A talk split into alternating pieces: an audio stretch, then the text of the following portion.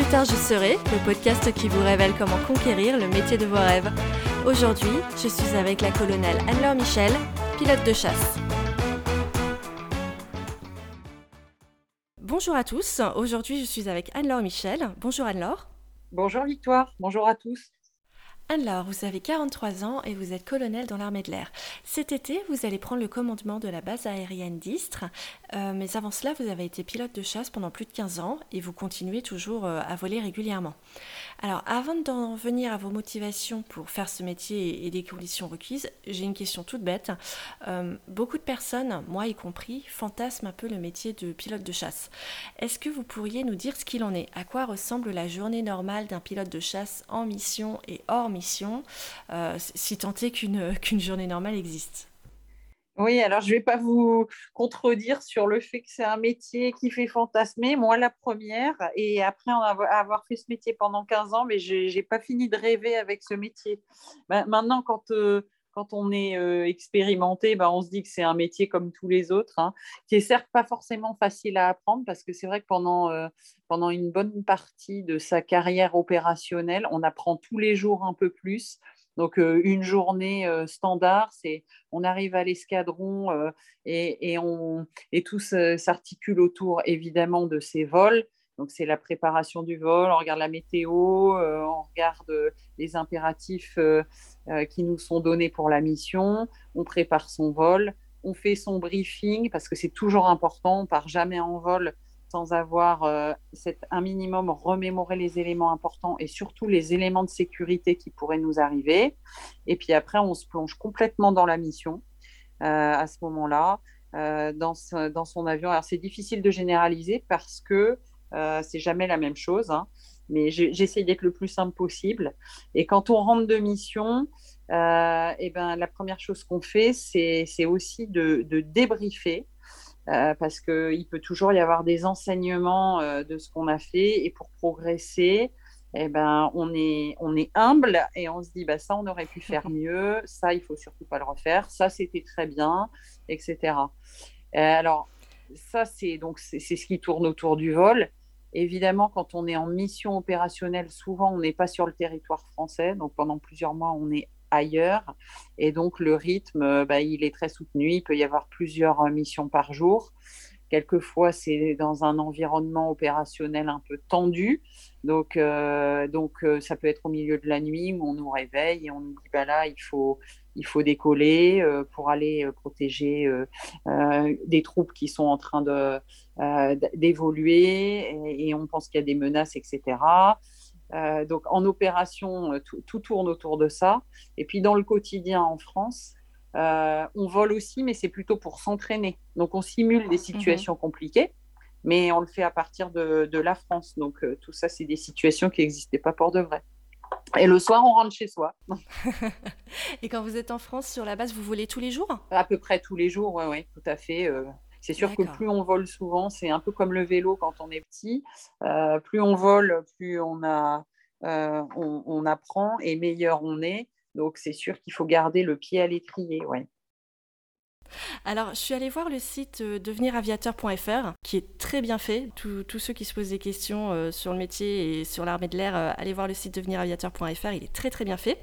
Et j'ai vu qu'il y avait beaucoup de voies différentes pour devenir pilote de chasse avec des, accès à Bac plus 5, mais aussi dès le bac, quand on est motivé et qu'on passe tous les tests.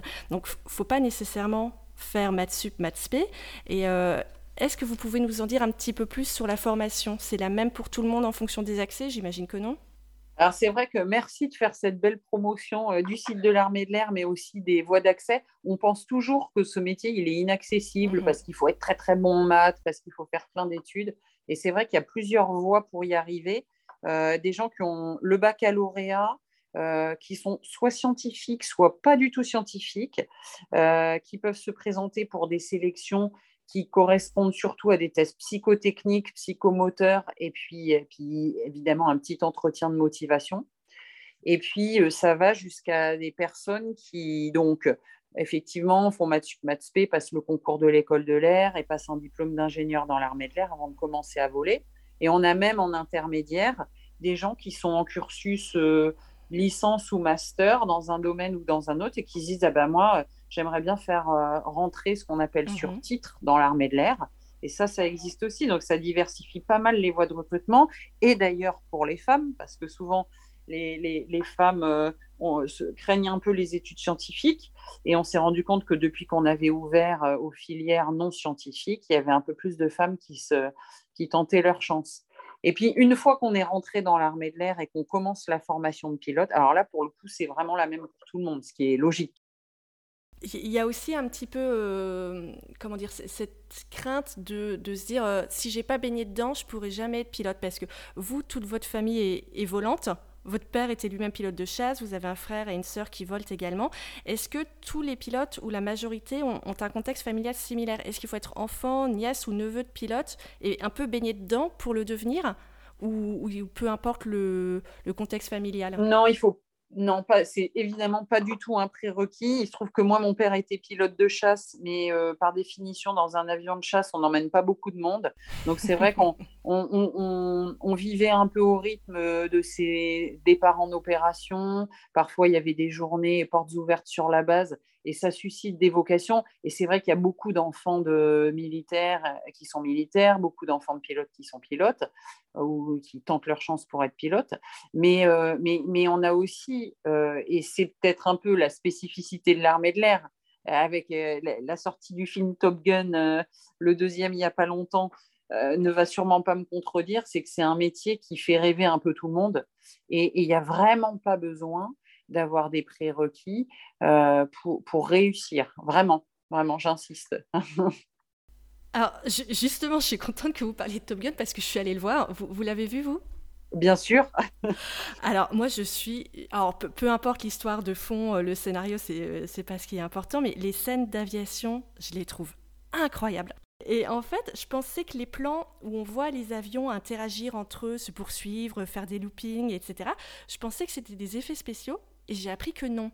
Vous, vous, pouvez vraiment faire tout ça avec des avions? Oui, oui, oui. Alors, moi, je suis allée le voir avec euh, mes deux fils et mon mari qui est aussi pilote de chasse. Et à la sortie de, du film, nos fils euh, nous ont dit Ah, mais papa, maman, vous faites vraiment ça dans votre avion? C'est exactement ce que je me suis dit. Effectivement, c'est réaliste. Évidemment, le scénario a, a, a, une part de réalisme, mais pas à 100%. En revanche, les images qui sont vues et puis, euh, et puis les, sensations qui sont données, elles sont mmh. réalistes parce que je crois qu'ils ont, ils ont filmé les personnages euh, qui, qui, étaient vraiment dans les avions. Donc ça, c'est réel, ouais, ouais, ouais, on s'y croyait.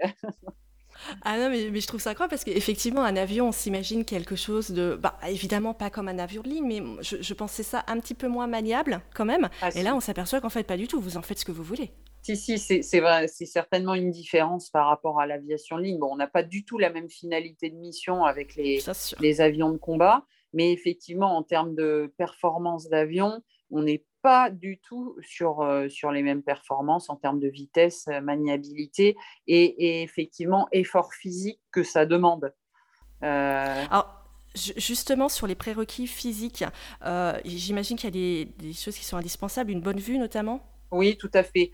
La visite médicale euh, d'entrée dans l'armée de l'air, c'est pour le coup, ça, c'est un prérequis et qui, malheureusement, euh, est, est, quand même assez sélectif. Enfin, assez sélectif. Mmh. Euh, il faut avoir euh, y a, y a, donc la visite médicale qui porte sur les yeux, sur l'ouïe, sur le cœur, etc.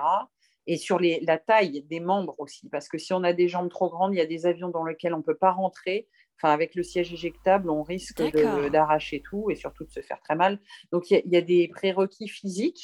Alors, ils ne sont pas du tout insurmontables, mais c'est vrai que quand on a une, une, une, vue assez basse avec des lunettes depuis très longtemps, euh, il y, y, a peu de chances que ça marche.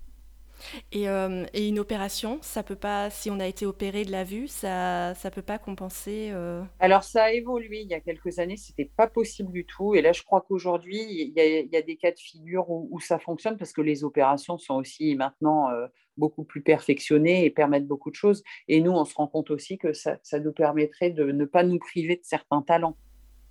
Donc, ouais, c'est une bonne nouvelle. Voilà, c'est ça. Je pense que je ne connais pas exactement tous les critères aujourd'hui, mais il faut tenter sa chance. Alors justement, il y, a pas mal de femmes qui s'autocensurent au sujet de leur force physique parce qu'elles pensent que euh, être une femme c'est un inconvénient. Et j'ai lu une interview de Virginie Guyot, qui est la première femme leader de la patrouille de France. Euh, d'ailleurs, la seule femme qui a été dans la patrouille de France, je crois, à ce jour. Euh, et, elle dit que finalement, être une femme, ça peut être un avantage parce que c'est plus facile d'encaisser léger et les facteurs de charge quand on est petite. on supporte mieux les accélérations parce que le sang remonte plus vite au cerveau. Est-ce que c'est vrai?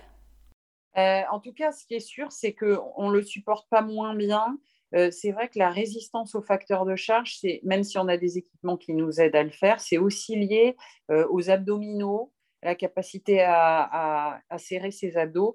Et, on, a été formés dans les mêmes unités avec Virginie Guyot. Donc, nos instructeurs nous ont dit les mêmes choses. C'est qu'ils constataient qu'effectivement, il n'y avait pas du tout moins de résistance en, tout cas de capacité à absorber euh, le facteur de charge par les femmes, voire même un peu plus. Donc je ne suis pas étonnée qu'elle ait dit ça. Après, moi, je ne suis pas petite, euh, mais, mais, pour autant, euh, il ne me semble pas rencontrer de problème plus qu'un homme. Encore une fois, c'est toute la différence entre un soldat qui doit porter un sac de 100 kg pendant 200 km, où effectivement, on le sait, euh, certaines femmes, mais, mais, aussi certains hommes d'ailleurs, ont moins de force physique et donc ça va être plus dur. Dans un avion, c'est complètement différent.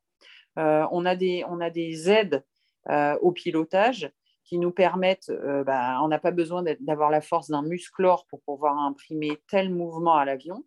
Et la résistance avec le facteur de charge, etc., franchement, il n'y a vraiment pas de différence entre l'homme et la femme. Hein. Oui, et puis c'est une question d'entraînement. Oui, c'est ça. Alors justement, en parlant d'entraînement, euh, je, m'aperçois que le, sujet du dépassement de soi, il est déterminant dans votre métier et dans l'armée en général. Alors corrigez-moi si je me trompe, mais je, trouve que le processus de sélection, il est assez sain parce qu'il n'y a pas de compétition intra-groupe entre les, aspirants pilotes. Euh, de ce que j'ai compris, c'est un examen et pas du tout un concours. Ce ne sont pas, par exemple, les trois meilleurs du groupe qui vont devenir pilotes, mais c'est tous ceux qui réussiront les tests. Et je trouve que savoir cela, ça fait une énorme différence dans le mental, parce que la compétition n'existe pas entre les, individus du groupe, c'est une compétition contre soi-même. Et je me demandais, à, votre avis, est-ce que vous le savez, pourquoi c'est un examen plutôt qu'un concours? Est-ce que l'armée estime qu'à ce stade de sélection, de toute façon, les, meilleurs des meilleurs sont déjà dans les rangs? Alors, c'est un peu plus complexe que ça, c'est-à-dire que pour ceux qui font l'école de l'air, ce qui est mon cas, donc après maths maths c'est bien un concours pour rentrer.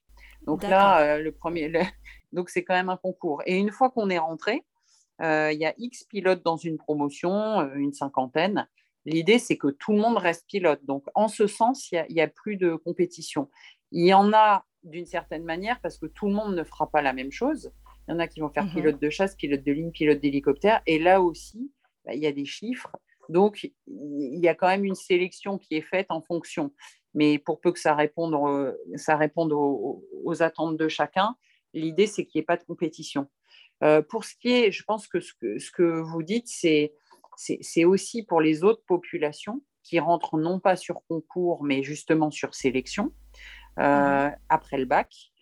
Eux, effectivement, bah, l'armée de l'air se dit bah, moi, cette année, je vais avoir besoin de former tant de pilotes. Je vais avoir besoin de 100 pilotes, ou ça, c'est un exemple. Hein. Et du coup, il ouvre ses vannes pour sélectionner 100 personnes. Si les 100 personnes font l'affaire, eh ben, les 100 personnes restent jusqu'au bout. Et c'est quand même un esprit qui est vraiment inculqué, euh, qui, est vraiment inculqué dans l'armée de l'air, c'est la cohésion, l'esprit d'équipe. C'est hyper important parce que la formation, elle est quand même difficile. Et du coup, on a besoin de se serrer les coudes, euh, de, bénéficier des conseils euh, de ses collègues pour ne pas renouveler les mêmes erreurs, et puis parce que le jour où on part à la guerre ensemble, on est vraiment une famille. Donc ça, ça commence dès le départ. Oui, c'est ça. Il faut, faut, créer une émulation, une émulation dans le groupe où tout le monde se soutient et s'entraide euh, pour qu'une fois en mission, ce soit la même chose. Il ne peut pas y avoir de la compétition, il faut plutôt que ce soit euh, de l'émulation. Oui. Or, euh, entrer dans l'école de l'air, pour la première étape de sélection pour rentrer justement dans le programme, je crois qu'on passe des tests sur quatre jours à Tours des tests psychotechniques et un entretien euh, de motivation. Et euh, l'armée de l'air met à disposition des exemples de questionnaires pour s'entraîner, euh, justement à réussir ces tests. J'ai essayé, j'ai raté. Mais je me dis qu'avec de l'entraînement, effectivement, honnêtement, ça se fait. Et réussir, c'est finalement qu'une question de, de, motivation et de dépassement de soi. Et en ce qui vous concerne, comment vous avez fait pour toujours vous dépasser et aller au-delà de vos limites? Est-ce que, est -ce que ça s'apprend? La persévérance, elle est importante. Et, surtout pas s'arrêter sur le premier échec. Alors ça va particulièrement être vrai pour les générations aujourd'hui qui ont accès plus facilement à l'info, à la donnée, qui, euh, ont soif de réussir, etc. Euh, il faut s'habituer à, surtout dans un avion de chasse qui pardonne pas grand-chose, à euh, apprendre de ses erreurs et à progresser. Ça s'apprend, oui, bien sûr, ça s'apprend. moi, personnellement, je pense que ce qui m'a aidé, c'est de me dire que eh, chaque erreur, euh, c'est comme un trampoline, je rebondis dessus pour remonter un peu plus haut. Et, c'est comme, euh, j'aime beaucoup le ski aussi, je fais beaucoup de ski, et on m'avait appris quand j'étais petite, à chaque fois que tu tombes, eh ben, c'est que tu progresses. Tu te relèves et, puis et puis tu auras progressé. Et en fait, dans un avion, c'est un peu pareil, mais comme dans pas mal d'endroits, ça marche beaucoup dans la tête. C'est vraiment dans la tête hein, que ça se passe.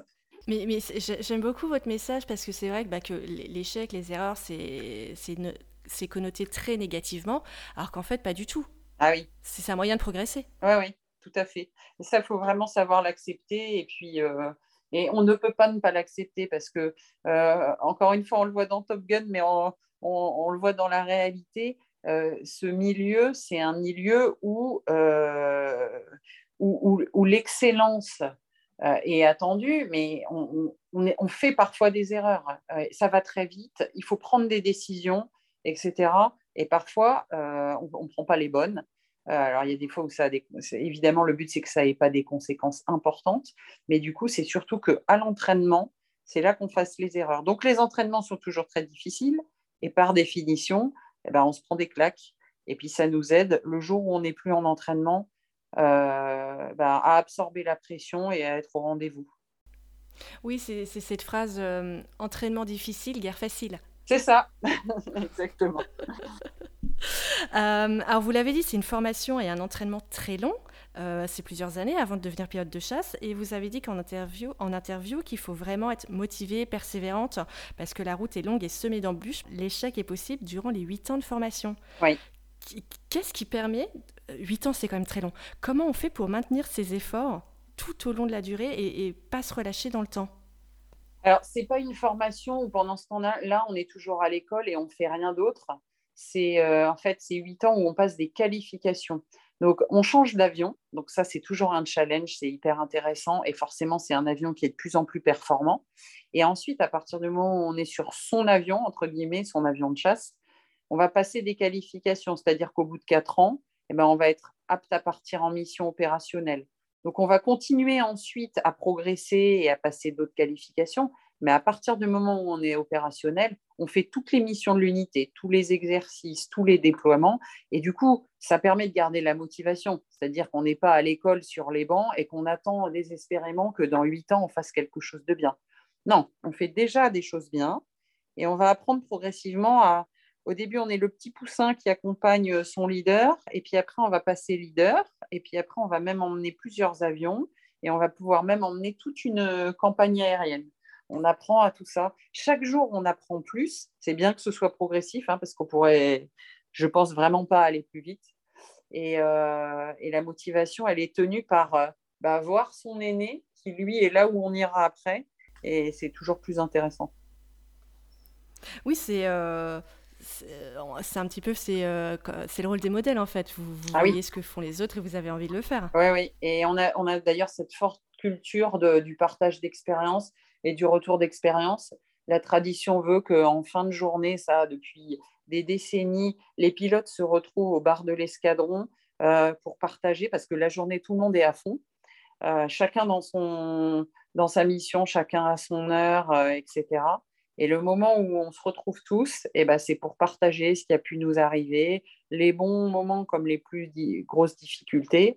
Et, ça, c'est vraiment euh, un, point très important. Il y a un autre aspect dans votre métier qui est aussi la, gestion de la peur. Alors, il y a, différents aspects euh, dans, ce sujet. Euh, j'ai vu qu'entre 2004 et 2010, vous avez participé à différentes opérations. Et euh, à, 30, à 33 ans, vous aviez déjà vécu 110 missions de guerre. En mission, est-ce que vous avez peur? Est-ce que votre métier en général fait peur? Et si oui, comment vous gérez ça? Euh, on parlait tout à l'heure d'entraînement difficile, guerre facile. Plus l'entraînement est difficile, à mon avis, moins on a peur parce que finalement, euh, on, se dit que les missions qu'on va vivre, c'est des missions sur lesquelles on a été qualifié. Donc, il n'y a pas de raison, au moins d'un point de vue technique, que ça ne se passe pas bien. Euh, après, il n'y a, pas que a pas que le technique, il y a évidemment tout un environnement, toute une tension liée à un théâtre d'opération. Et, ça, c'est très spécifique. On ne peut pas forcément s'y préparer aussi bien que le jour où on y est confronté pour de vrai. Euh, je sais que quand je suis allée en Afghanistan, euh, j'étais sur un avion qui avait qu'un seul moteur et on savait que en ravitaillement en vol, parce qu'on fait des missions très longues, on doit ravitailler en vol pendant, pendant la mission pour pouvoir tenir plus longtemps. Et, le ravitaillement en vol, euh, c'est une partie de mission qui est très technique et qui conduit régulièrement à, des, à des accidents. Euh, et, quand le moteur, d'une manière ou d'une autre, est touché par euh, typiquement un, gurgite, une perche de ravitaillement en vol ou quoi que ce soit, le moteur s'arrête et là, on n'a plus qu'une solution, c'est de s'éjecter. Euh, si on prend un oiseau, parce que ça arrive aussi, hein, des, oiseaux, collision euh, avec des oiseaux qui rentrent dans le moteur, le moteur s'arrête, et ben on n'a pas de deuxième moteur, donc il faut s'éjecter. Si jamais euh, on fait une, une, enfin une, on se fait, on prend un obus parce qu'il y avait quand même au sol des, des, missiles, hein, des missiles qui pouvaient être tirés du sol vers les avions. Ben là, c'est pareil, on n'a pas trop d'autre solution que de s'éjecter. Et, donc ça, ça met une sorte de pression, c'est sûr. Maintenant, on n'est pas, on n'est pas, il faut, il faut pas qu'on se focalise là-dessus, sinon euh, ça paralyse. Et du coup, c'était une petite euh, appréhension. Il faut quand même être réaliste. Comme ça, en matière de sécurité, on reste, euh, on fait pas n'importe quoi, mais mais qui se transforme en positif pour réussir la mission. Oui, vous vous dites, de toute façon, j'ai pas le choix que de réussir. Oui, c'est ça. Euh, j'ai lu qu'avec d'autres femmes pilotes, vous aviez dessiné un, patch que vous portez sur, euh, sur vos combinaisons. Et on peut, sur ce patch, on peut y voir l'ombre de trois femmes façon euh, drôle de dame. Il y est écrit Fafs Angels et surtout, et ça j'adore, Don't Panic, Women on Stick. Est-ce que vous pouvez nous expliquer? Oui, alors Faf Angels, c'est French Air Force euh, Angels, bon, bah, c'est une allusion aux Charlie's Angels, les drôles de dames. Et le don de panique Woman on Stick, ça, c'est en fait, c'est assez humoristique parce que forcément, on a créé ça avec les premières femmes pilotes. Et à l'époque, y avait pas, quand les femmes arrivaient en escadron, les collègues masculins s'inquiétaient beaucoup. C'est l'effet de surprise, euh, le fait de ne pas connaître comment ça va se passer. Et donc, c'était c'était une manière de leur dire ne vous inquiétez pas, on est aux commandes, mais tout va bien se passer. Et c'est vrai qu'il a beaucoup de succès, ce patch. mais alors, vous vous dites c'était un petit peu l'inconnu, la surprise, mais euh, qu'est-ce que craignaient ces hommes en, vous voyant arriver? Est-ce qu'ils avaient peur de, de voler avec vous euh? Mais bon, il y, a quand même des idées reçues. Il y avait des idées reçues sur euh, la femme qui n'est pas très habile dans la dans, mm-hmm. en termes de repérage dans la troisième dimension. Euh, il y a aussi le fait que, comme je disais, ils, vivent et ils vivaient euh, en, équipe très rapprochée, pour ne pas dire en meute, et que meute euh, du même genre, c'est facile, mais une meute où on met au milieu quelqu'un d'un autre genre, qu'est-ce qui va se passer? C'est vraiment, c'est plutôt la question. Voilà, avec aussi, évidemment, euh, si je pousse un peu plus loin, le... mais une femme, au bout d'un moment, ça va vouloir avoir des enfants, euh, comment ça va se mmh. passer? Et euh, moi, je, comprends tout à fait ces interrogations qu'on peut avoir face à l'inconnu. Et après, je pense aussi que les années et puis le fait que les femmes, justement, aient fait leur place, ça a quand même beaucoup gommé ces, ces questions parce qu'ils se sont tous rendus compte que si on faisait nous, aussi nos huit années de, de travail acharné et de formation, c'était pas pour arrêter au milieu, pour quoi que ce soit. Donc en fait, on est au moins aussi motivé. Et, puis dans, dans, dans, la, dans la grande famille d'un escadron, globalement, ça se passe bien. Et euh, vous, donc, vous, avez, euh, vous avez choisi de vous orienter vers l'armée, mais est-ce que vous hésitiez avec un parcours dans l'aviation civile pour devenir pilote de ligne, par exemple? C'est surtout que quand euh, je réfléchissais à mes futures études, la voie pilote de chasse n'était pas ouverte aux femmes. Et du coup, je m'étais renseignée sur pilote de ligne. Après, filière pilote de chasse s'est ouverte aux femmes à peu près au moment où j'ai passé le concours de l'école de l'air. C'était Caroline Aigle, euh, la première qui a été mise dans le circuit. Alors, je sais que dans l'histoire auparavant, il y a eu d'autres femmes hein, qui ont été euh, pilotes de chasse, mais dans l'histoire, il y a des dizaines et des dizaines d'années. Et que là, bah, c'était euh, vraiment l'ouverture de la filière à la fin des années 90. Du coup, je me suis lancée dans cette voie. Mais c'était aussi parce que euh, la différence que je vois entre euh, pilote de ligne et pilote de chasse, c'est bah, surtout servir son pays. Euh, mhm. Ça, c'était quelque chose qui m'attirait bien. Peut-être prendre des risques, mais pour les autres. et puis, sûrement un certain esprit patriotique. Et j'avoue, la curiosité de monter dans un avion avec des performances hors du commun. L'effet Top Gun. Voilà. Mais euh, quand vous dites que la, filière s'est ouverte avec Caroline, c'est-à-dire qu'avant, elle était, c'était administratif en fait. C'est, pas qu'il y avait aucune femme qui avait tenté sa chance, c'était interdit. Oui, c'est ça, exactement. Il y avait des femmes pilotes de transport, mais depuis peu de temps d'ailleurs, et pas de femmes pilotes de chasse. Et, vous savez à quoi elle est due cette ouverture? À, un besoin de nouveaux talents ou un futur procès en discrimination ou... Pas du tout. À l'époque, on était moins sur, enfin, on était moins sur euh, les, idées de parité qu'il y a aujourd'hui. Non, c'était de se dire effectivement euh, pourquoi se priver maintenant de certains talents? Les mentalités ont fortement évolué. Les femmes votent, euh, les femmes travaillent. pourquoi pas les femmes pilotent des avions de chasse? Et euh, alors justement, c'est pas qu'en France où ça s'est ouvert. Euh, il y a des femmes pilotes de chasse en, Russie, aux États-Unis, en Israël, euh, un peu partout en Europe, en Inde et même aux Émirats arabes unis. Et malgré la multiplication de ces modèles et, de la preuve apportée que les femmes peuvent être de brillantes pilotes de chasse, j'ai l'impression que le taux de femmes en France pilote de chasse en tout cas, et évolue pas tellement. Je crois qu'à vos débuts, vous étiez 15 sur environ 450, et en 2021, vous êtes 20 sur 700. Donc on reste toujours euh, un peu autour des 3%. Et pourtant, l'armée de l'air est très féminisée, c'est la plus féminisée euh, des trois armées. Elle est très présente sur les réseaux sociaux, elle cherche à recruter toutes sortes de profils, peu importe le sexe. Alors selon vous, pourquoi les femmes n'y vont pas? Est-ce qu'elles n'ont pas envie? Est-ce qu'elles doutent de leur capacité alors, euh, effectivement, hein, euh, quand vous dites, moi, quand je suis arrivée, il y en avait quatre euh, qui étaient déjà pilotes et on a monté les effectifs à une quinzaine. Et aujourd'hui, s'il y en a quatre ou cinq qui n'y sont plus, on est 20 en comptant les mêmes. Donc, effectivement, ça n'a pas beaucoup évolué. moi, je dirais qu'il y, a quand même déjà un, problème, enfin, une question qui est plus sociétale. Hein. C'est que, mmh et d'ailleurs, il y a des associations qui travaillent là-dessus, c'est comment euh, intéresser les femmes euh, à des postes euh, qui sont réputés masculins, des études scientifiques, des études supérieures scientifiques, peut-être le métier de militaire, les responsabilités, voilà. Donc, je pense que ça dépasse largement l'aviation de chasse. Maintenant, euh, le facteur, il est accentué dans ce métier où, où, il, y a, aussi une peur de l'échec.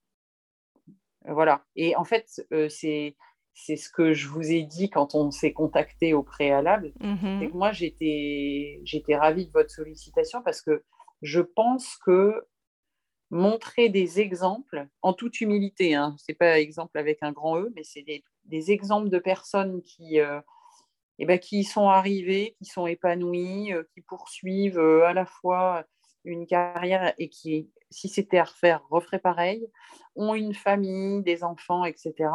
Eh ben, ça doit être de nature à rassurer et j'espère à susciter des vocations. Ah, je, suis, je, suis, tout à fait d'accord.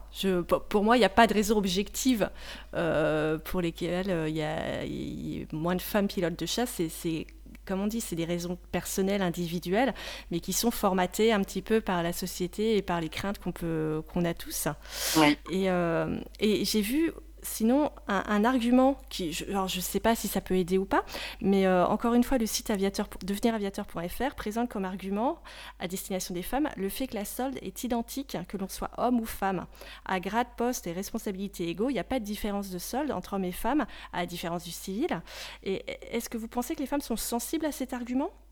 J'imagine. Après, J'espère aujourd'hui qu'on a quand même de moins en moins de cas où les soldes sont différentes, mais je confirme que c'est vraiment euh, c'est une totale égalité pour les hommes ou pour les femmes euh, au sein des armées. Donc ça ne peut, ça ne peut pas dissuader. Et euh, alors certes, elles ont a priori les mêmes soldes, mais est-ce qu'il y a les mêmes opportunités de promotion? Est-ce qu'il y a un plafond de verre dans l'armée? Non, non, pas du tout. Euh, je dirais même, euh, pour être très franche, parce que parce que c'est assez officiel, hein, la ministre des Armées, qui était ben, Florence Parly, euh, il y a quelques semaines, avait vraiment à cœur de promouvoir davantage de femmes parce qu'elle avait l'impression que justement peut-être les armées se privaient de certains talents et avait comme souci que ces femmes accèdent à des responsabilités importantes. Donc elle a, elle a fait elle a mis un fort élan euh, pour qu'il n'y ait vraiment aucune différence. Euh, et, du coup, le passage des grades euh, se fait de la même manière, avec une attention qu'on peut avoir, en tout, cas en tant que femme que moi j'ai, c'est qu'il n'y ait pas de plafond de verre, mais qu'il n'y ait pas non plus de discrimination positive qui pourrait nous être mhm. négative. Oui, parce qu'on reste dans un groupe et, du coup, la comparaison euh, est facile. Alors, elle est facile dans un sens, mais dans l'autre aussi. Donc, euh, donc voilà. oui, donc on est, on est promu de la même manière selon son mérite et, ses armes. C'est ça, c'est ça. L'idée, c'est ça. Euh, alors, en tant qu'officier, vous, vous avez une position de leadership avec des personnels sous vos ordres. Et j'ai notamment noté que lors d'une opération en Afghanistan, vous étiez commandante de détachement avec 60 personnes sous vos ordres. Et je crois qu'à l'époque, vous aviez la petite trentaine. Comment est-ce que vous vous êtes formé au leadership? Est-ce que c'est l'armée qui vous forme ou est-ce que ça vient naturellement? Bien sûr, on est formé euh, à l'école de l'air, euh, donc on a une formation euh, de trois ans. C'est, enfin, moi à l'époque c'était deux ans, maintenant c'est, trois ans. c'est pas uniquement une formation d'ingénieur comme sur les bancs de, des, des, écoles d'ingénieurs civils. c'est à la fois une formation académique d'ingénieur, mais en même temps aéronautique et en plus formation euh, du militaire au sens, euh, au sens commandement.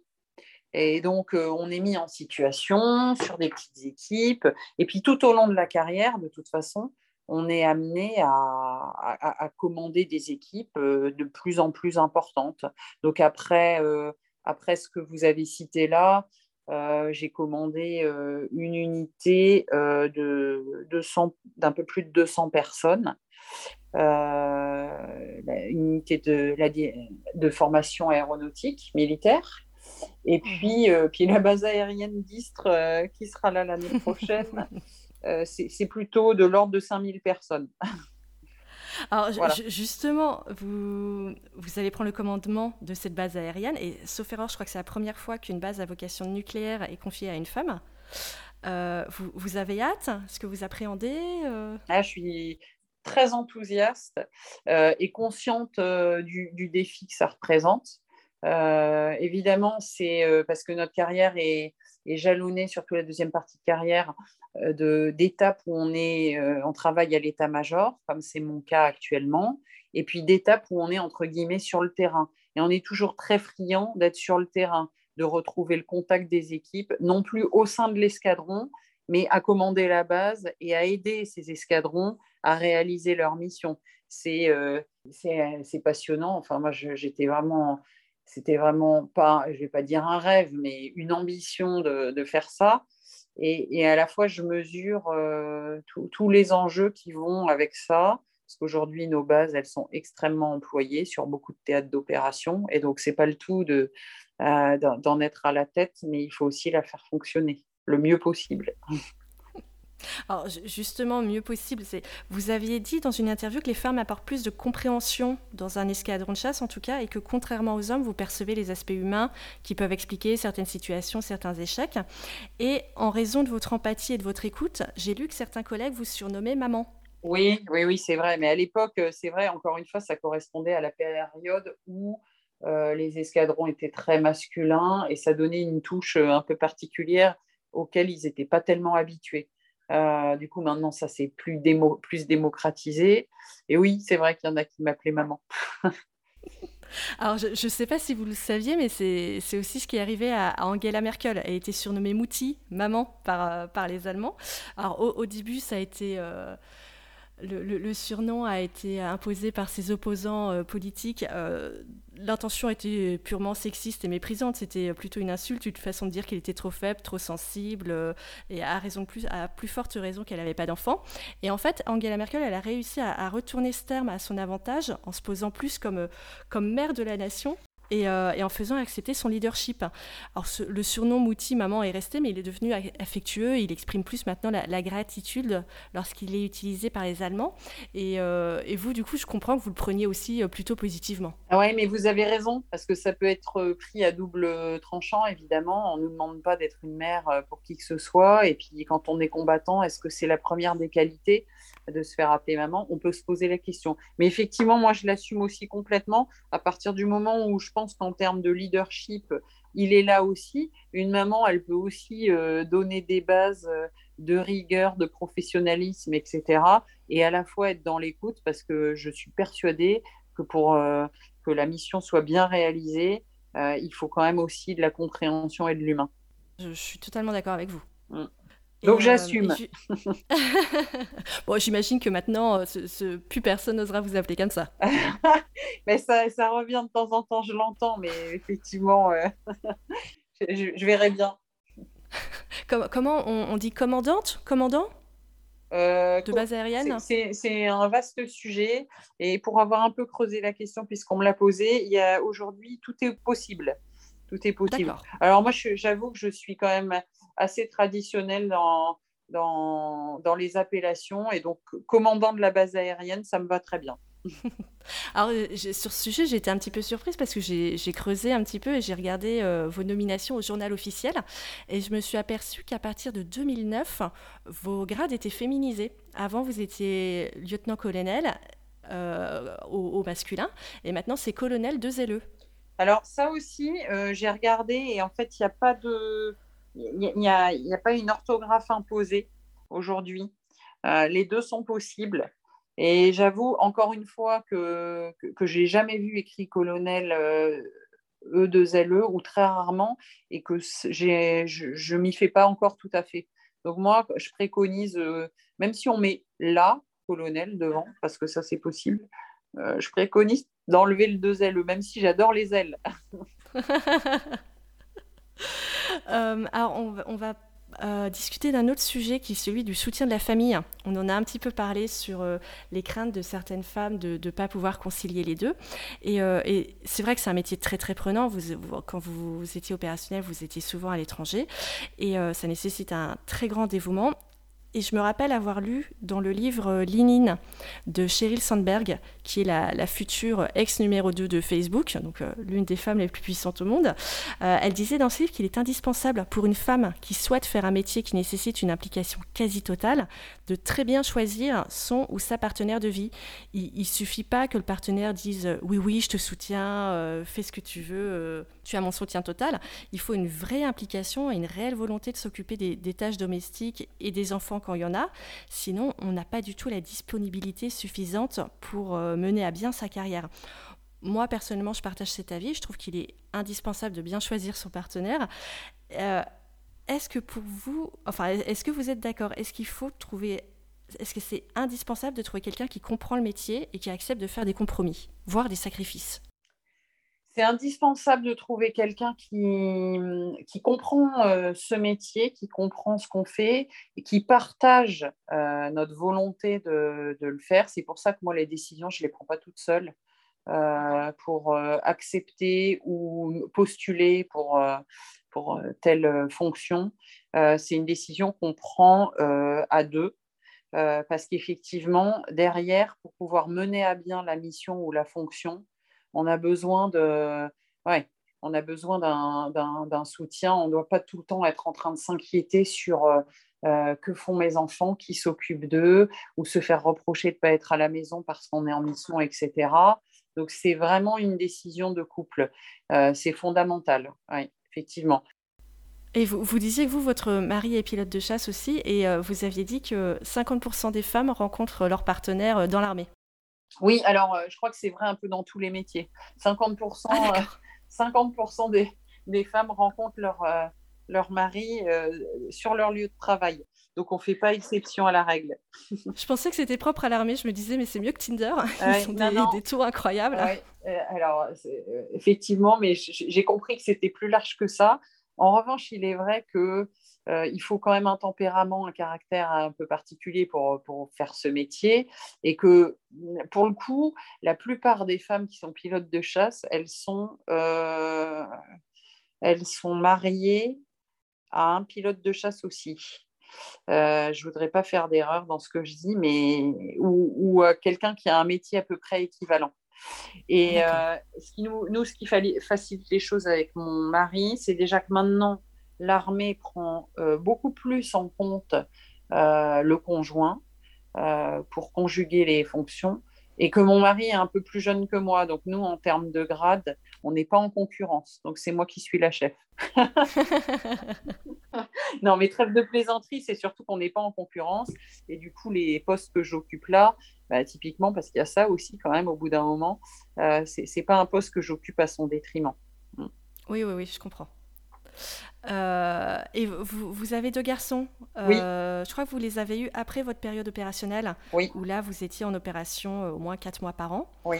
Et on, l'a dit, des fois, le désir d'avoir des enfants peut être un frein pour certaines femmes qui voudraient faire ce métier, qui se disent qu'elles ne pourront pas avoir une vie de famille ou en tout cas pas mener leur grossesse comme elles l'entendent. Bon, et ça, c'est vrai aussi dans d'autres métiers. Est-ce qu'il est envisageable de faire des enfants lorsqu'on est pilote de chasse opérationnel ou est-ce qu'il vaut mieux planifier ses grossesses pour après?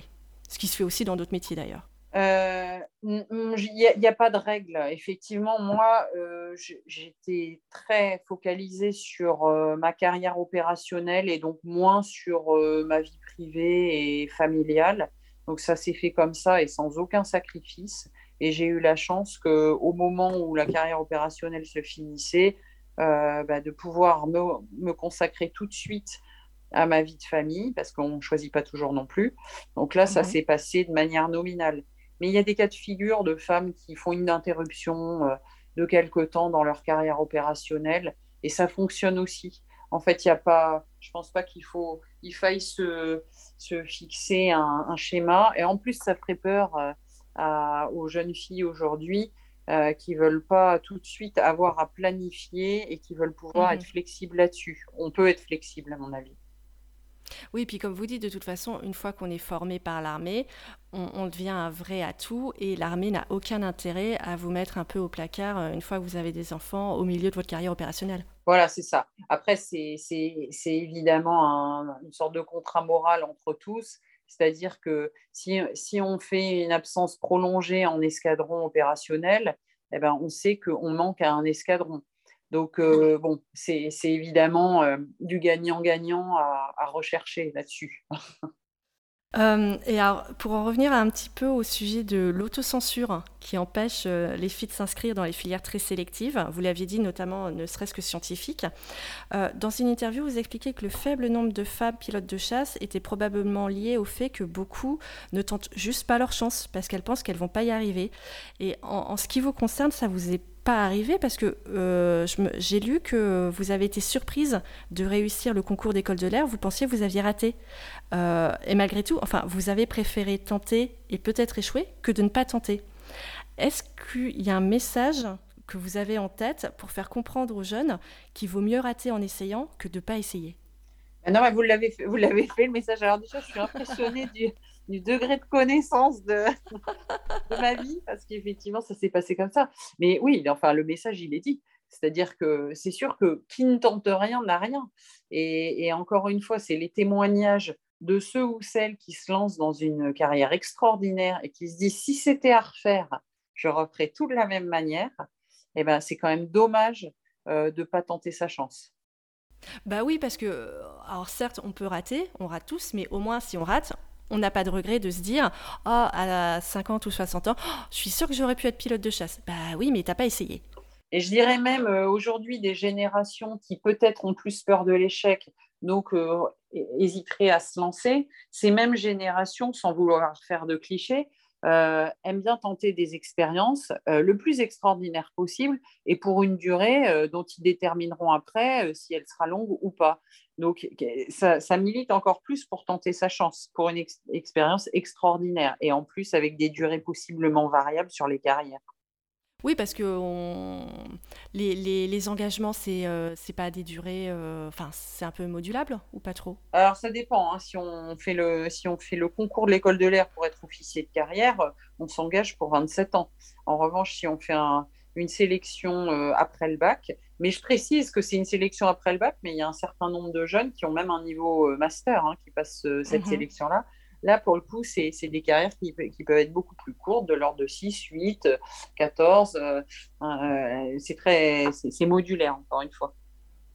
Oui, quand on sait que la, génération des, jeunes qui ont 20 ans aujourd'hui, euh, je, crois que c'était une statistique, enfin une projection, euh, ces jeunes, je crois qu'ils vont changer de métier 5 euh, ou 6 fois dans leur vie pourquoi pas un petit passage par l'armée la, de l'air Oui, avec, avec euh, l'espoir, bien sûr, que comme ils se diront qu'ils ne trouveront jamais rien de mieux plus tard, et eh ben, qu'ils restent un peu plus longtemps que nous. ouais, donc faut, faut vraiment pas hésiter à se présenter dans les CIRFA. L'armée de l'air recrute et on ne peut pas se passer du moindre talent. Exactement, c'est un, un, bon résumé. Est-ce que vous avez juste un, un, petit mot à dire aux, précisément aux filles qui hésitent? Bah, en fait, je pense que c'est, enfin, ça va être une, peut-être une redite par rapport à tout ce qui a été dit. Hein. franchement, c'est que euh, il faut croire, euh, il faut vraiment croire en, en, ses rêves et croire en ses capacités, euh, parce que parce que parce que ça vaut le coup. ça vaut le coup et aujourd'hui on est dans une génération où on aura de plus en plus de femmes qui dirigeront des pays, on aura des femmes qui iront dans l'espace et j'espère qu'on aura beaucoup de femmes qui piloteront des avions de chasse. On arrive à la question de la fin. Euh, alors, je prends souvent les gens au dépourvu avec cette question, je ne les préviens pas à l'avance. Euh, quelle femme, que vous connaissez ou non d'ailleurs, souhaiteriez-vous voir interviewer dans un prochain épisode du podcast? Une femme que vous admirez ou dont vous trouvez le parcours incroyable Ah, alors, souvent on nous parle des femmes dans le passé qui, qui puissent être des exemples, mais alors du coup, par définition, ça ne va pas marcher une sportive ou une artiste ou, ou, même quelqu'un de, de, la vie de, tous les jours qui n'est pas connu Ma sœur. Très bien. elle est pilote de ligne et elle, elle, euh, elle conjugue euh, une vie de pilote de ligne et euh, elle est sportive, très sportive. Elle fait énormément de montagnes et je l'admire beaucoup. Voilà. Et je pense que ça peut montrer d'autres exemples. Super, je note. Bah écoutez, je crois qu'on en a fini. Merci beaucoup Anne-Laure. Ben, merci Victoire.